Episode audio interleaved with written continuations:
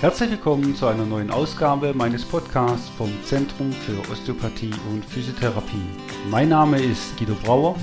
Ich bin Diplomosteopath, Physiotherapeut und Heilpraktiker und seit 2001 in eigener Praxis im schönen Bad Rappenau tätig. Toll, dass Sie eingeschaltet haben. Ich möchte heute wieder ein interessantes Thema aus dem Bereich der Physiotherapie und Osteopathie beleuchten und wünsche Ihnen dazu viele erhellende Momente. Ja, herzlich willkommen zur neuen Ausgabe. Heute geht es um ein mehr osteopathisches Thema und zwar, ähm, was wir nennen in der Osteopathie, die sogenannte Ursache-Folgekette. Was hat es damit auf sich? Häufig werden ja Schmerzen nach ihrer Lokalisation beurteilt. Das heißt, dort, wo es weh tut, bekommt man auch ähm, Behandlung. Das heißt, wenn äh, der Ellenbogen schmerzt, dann bekommt man am Ellenbogen Behandlung. Wenn die Halswirbelsäule schmerzt, bekommt man im Nacken Behandlung, aber ähm, vielleicht noch die Schulter. Aber der Rest vom Körper wird eigentlich nicht weiter untersucht. Bei Kniebeschwerden das gleiche, sie bekommen Behandlung aufs Knie. Und ähm, das ist so lokal äh, bezogene ähm, Therapie. Und ähm, ja, dort, wo es eben schmerzt, wird behandelt. Es gibt ähm, zwar in der Schulmedizin auch Erkrankungen, die mit Ausstrahlung einhergehen, aber wir in der Osteopathie betrachten das Ganze noch ein bisschen funktioneller und haben so diese Begrifflichkeiten der Ursachenfolgeketten ähm, entwickelt. Ja? Und zwar unterscheiden wir zwischen aufsteigende Ursachenfolgekette und absteigende Ursachenfolgenketten. Diese Ketten, diese Ursache-Folgenketten zeigen, dass die Ursache an einem Ort lokalisiert ist, die Folge aber an einem völlig anderen Ort äh, platziert sein kann. Ja, das heißt, das eigentlich spürbare Problem wird über eine Kette, und die Kette besteht aus Muskeln, aus Bindegewebe, den Faszien oder auch aus neurologischen Verschaltungen, an einen völlig anderen Ort hin transportiert. Ja? Und wenn ich das übersehe, dass die Ursache eigentlich völlig woanders liegt und nur die Folge behandle, dann habe ich äh, die Therapieversager. Ja, Therapieversager heißt, ähm, ich mache Therapie, Physiotherapie oder andere Therapie und ähm, der Patient wird einfach nicht besser, das Problem verschwindet oder wird leichter für einen Moment, für ein, zwei Tage und dann ist es aber wieder äh, genauso stark vorhanden im Beschwerdebild, wie es vorher war. Dafür habe ich einfach mal ein Beispiel mitgebracht, damit man sich das äh, besser vorstellen kann. Und zwar haben wir Patienten, die kommen zu uns in die Praxis und klagen über Halswir Halswirbelsäulenprobleme, Nackenprobleme im Sinne von Verspannungen, Nackenschmerzen und auch Bewegungseinschränkungen. Das heißt, wenn der Patient sich hinstellt und soll den Schulterblick machen nach rechts und links, kann er zum Beispiel nicht mehr so gut auf die rechte Seite drehen, weil es dann einfach dort einschränkt, Schmerzen macht. Jetzt haben wir verschiedene Möglichkeiten. Das Problem kann lokal sein. Er kann tatsächlich was an der Halswirbelsäule haben, ja, und was den, diese Bewegung einschränkt, was am Wirbelgelenk ist. Er kann aber auch eine sogenannte, wir reden heute über die aufsteigende Ursache-Folgekette haben. Er kann eine aufsteigende Ursache-Folgekette haben. Ähm, und zwar ein Beispiel, äh, er hat Magenprobleme gar nicht starke Magenschmerzen, aber er hat äh, vielleicht Sodbrennen ab und zu, er hat ähm, vielleicht einen leichten Reizmagen. Jedenfalls geht es in der Osteopathie um die Aufhängung des Organs jeweils. Und wenn wir jetzt beim Magen sind, der Magen ist aufgehängt am Zwerchfell, ist verwachsen am Zwerchfell und bewegt auch mit dem Zwerchfell mit. Das Zwerchfell ist der Hauptatemmuskel, der Brustkorb und ähm, Bauchraum voneinander trennt. Ist wie so eine Kuppel aufgebaut und wenn das Zwerchfell, wenn wir einatmen, senkt sich das Zwerchfell ab, saugt die Luft an und beim Ausatmen steigt die Kuppel wieder. So, der Magen, der jetzt unter Spannung steht, weniger in seiner Funktion, sondern mehr durch seine Aufhängung am Zwerchfell, also wir reden in der Osteopathie eigentlich mehr über die Aufhängesysteme, gibt es eine Störung im Bereich vom Zwerchfell, weil das Zwerchfell jetzt nicht so gut bewegen kann. Wenn wir uns jetzt die anatomischen Verhältnisse anschauen, dann sehen wir, dass das Zwerchfell von der Halswirbelsäule versorgt wird über Nerven. Ja, das liegt daran, dass das Zwerchfell embryologisch in der Halsregion liegt und dann langsam in der Entwicklung des Kindes nach unten sinkt. Und wenn das Kind geboren ist, ist das Zwerchfell da, wo wir es eigentlich vermuten, ähm, im Bereich vom unteren Brustkorb. So, die Verschaltung, wie gesagt, vom Zwerchfell geht auf den dritten, vierten und fünften Halswirbelsäulenbereich. Das heißt, die Nerven transportieren die Information nach oben und verspannen die Muskulatur in dieser Region. Das heißt, wir haben dann auch mehr Spannung im dritten, vierten, fünften Halswirbelsäulenbereich. Und diese Verspannung auf Dauer macht eine Bewegungseinschränkung. Und das können wir in der Osteopathie relativ leicht testen, indem wir den Patienten hinstellen. Er soll den Kopf nach rechts und nach links drehen, was er noch macht. Wir sehen in unserem Beispiel, er kann schlechter nach rechts drehen. Ja? Jetzt hebe ich die Bauchorgane an, stelle mich also hinter dem Patienten, greife in den Bauchraum, hebt die Bauchorgane nach oben an. Jetzt ist ja das Aufhängesystem des Magens entlastet, kann also nicht mehr am Zwerchfell ziehen. Und jetzt in dieser Position, ich halte das Ganze, bitte ich den Patienten, den Kopf nochmal zu drehen. Und plötzlich merkt der Patient, hups, ich komme viel weiter auf die rechte Seite und der Schmerz ist auch weg. Ja? Wenn ich dann wieder loslasse, dann ist die Einschränkung wieder da und der Schmerz oder der Druck, die Verspannung ist auch wieder deutlich spürbar. In dem Moment wissen wir ganz genau, es handelt sich um eine aufsteigende Ursache-Folgekette, weil ich habe an der Halswirbelsäule ja nichts gemacht. Ich habe nur den Magen hochgehoben.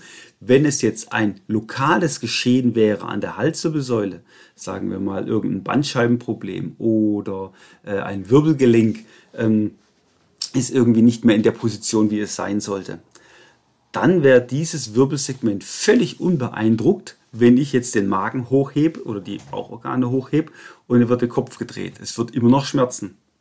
Aber in dem Moment, wo die Spannung sofort nachlässt und der Patient kann besser drehen, wissen wir, die Mechanik der Halswirbelsäule im eigentlichen Sinne ist überhaupt nicht gestört, sondern ähm, die Spannung baut sich auf eben über diese aufsteigende Ursache, der Magen, und die Folgekette über den neurologischen Weg jetzt und Spannung in der Muskulatur auf die Folge, sprich Halswirbelsäulenproblematiken. Und dann versteht man auch, wieso es dann wenig Sinn macht, wenn vielleicht schon sechs oder zwölf Mal erfolglos Physiotherapie durchgeführt wurde. Ähm, da braucht man dann keine kein neues Rezept und nochmal und nochmal und nochmal Physiotherapie. Das wird nicht weiter zum Erfolg führen. Ja? Ähm, sondern man muss dann die Strukturen um den Magen und um das Zwerchfell ähm, osteopathisch behandeln. Ja? Es gibt noch ein weiteres Beispiel für Ursache-Folgeketten, wenn wir jetzt zum Beispiel mal über ähm, Rückenschmerzen uns kümmern um Rückenschmerzen. Der Patient kommt und hat vielleicht auf der rechten Seite Rückenschmerzen in der unteren Lendenwirbelsäule. Es drückt immer wieder und wir machen eine Funktionsuntersuchung von der Lendenwirbelsäule und merken, ja, es ist leicht eingeschränkt, es macht leichte Probleme. Was gibt es da für Möglichkeiten? Natürlich auch wieder lokales Geschehen, was wir gut untersuchen müssen. Ist es dann eine Bandscheibe? Ist es eine, ein Wirbelgelenk, eine Facette? Ist es muskulär verspannt? Ist es ein Band, was drückt? Ist es vielleicht äh, eine Wirbelkanaleinengung? Das kann man alles in der Untersuchung rein mit den Händen, mit der Funktionsprüfung herausfinden. Aber wir machen ja vorher immer eine Krankengeschichteerhebung. Jetzt erzählt mir der Patient, er ist vor wenigen Wochen ähm, mit dem Fuß umgeknickt auf der gleichen Seite. Ja, hat den Fuß, ist übertreten, hat den Fuß nach innen weggeknickt und hat eine Außenbandzerrung erlitten. Jetzt kann es natürlich sein, dass hier auch eine aufsteigende Ursache-Folgekette entsteht. Jetzt wird es allerdings ein bisschen komplizierter. Wie sieht es aus? Wenn der Fuß nach innen wegtritt und er hat eine Außenbanddehnung, dann sind Bänder die an dem Wadenbein unten am Fuß ansetzen, ziehen diesen Knochen nach unten. Das Wadenbein reicht vom Sprunggelenk, das ist der Außenknöchel, bis hoch ans Knie an der Außenseite und da äh, verschiebt sich quasi das ganze Wadenbein nach unten. Und das Wadenbein muss eigentlich bei der Fußbewegung ganz leicht nach oben wandern und ganz leicht nach unten wandern. Jetzt haben wir hier eine Funktionsstörung. Durch dieses Umknicken am Fuß ist das Wadenbein nach unten fixiert. Wenn man jetzt diese Kette weiter verfolgt, diese knöcherne Kette, dann sehen wir, dass an dem Wadenbeinköpfchen, an der Außenseite des Knies, bei unserem Beispiel auf der rechten Seite, ein Muskel ansetzt, der Bizeps femoris, ähm, der zum Sitzbeinhöcker hochgeht an den Beckenknochen. Ja?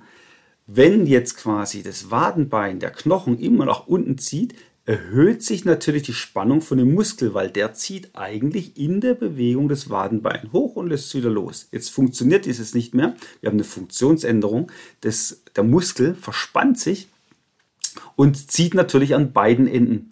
Das heißt, er kommt vom Wadenbeinköpfchen und steigt hoch zum Sitzbein. Das ist der Knochen, wo man drauf sitzt. Wenn man sich so an den Po fasst, wenn man im Sitzen ist, äh, spürt man so eine knöcherne Struktur auf diesem Sitzbeinhöcker sollte man eigentlich sitzen.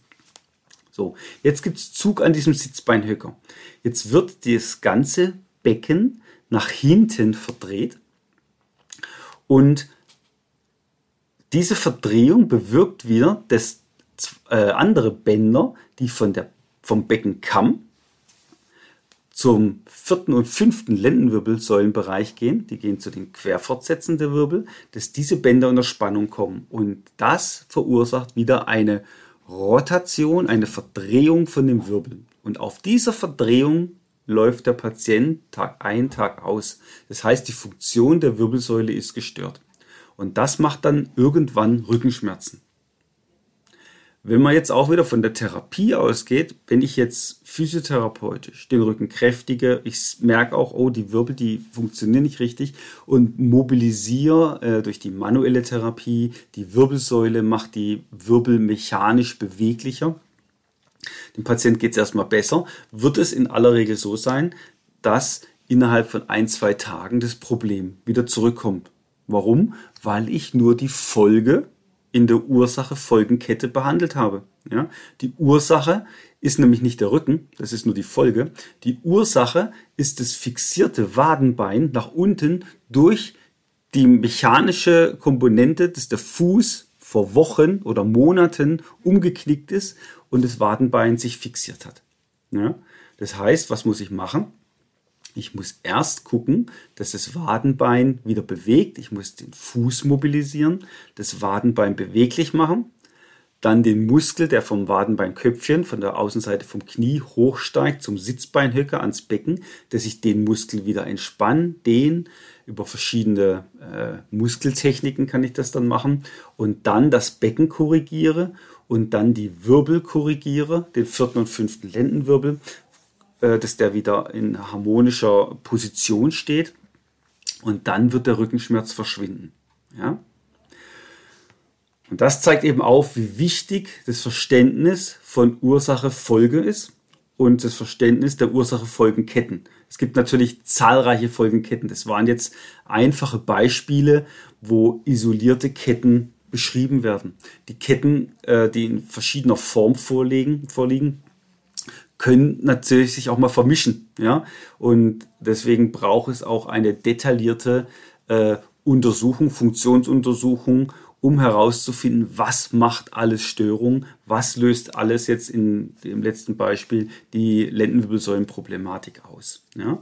Aber vergisst man die Ursache-Folgekette und behandelt eben nur lokal, dann kann es eben sein, dass es zu Rezidiven kommt, dass der Schmerz wieder zurückkommt. Es sei denn, es ist tatsächlich ein lokales Problem. Ja? Also man darf jetzt nicht denken, dass alles Ursache-Folgeketten hat. Man kann tatsächlich ein lokales Problem haben, aber das gilt es in der Untersuchung herauszufinden und das macht eigentlich jeder gute Osteopath, ähm, dass er die Krankengeschichte erhebt, ganz detailliert, um eben solche Sachen auch äh, schon mal zu wissen, der ist umgeknickt und dann kommt eine detaillierte Untersuchung vom gesamten Körper.